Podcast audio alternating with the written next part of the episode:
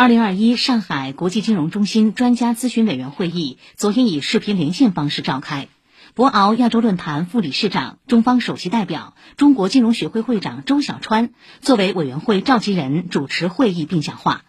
上海市委副书记、市长龚正讲话。市委常委、副市长吴清介绍上海经济金融发展情况。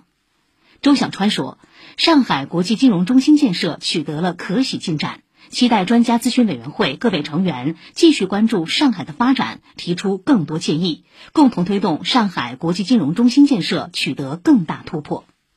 公正说，在国家战略部署推动下，历经三十年的努力，上海基本建成了与我国经济实力以及人民币国际地位相适应的国际金融中心。按照中央的部署要求，我们将加快国际化、数字化、绿色化、法治化步伐。全面增强全球资源配置功能，不断提升服务能级，建设世界一流国际金融中心。希望各位专家带来更多先进做法和宝贵经验，我们将认真梳理、充分吸纳，推动上海国际金融中心建设迈上新台阶。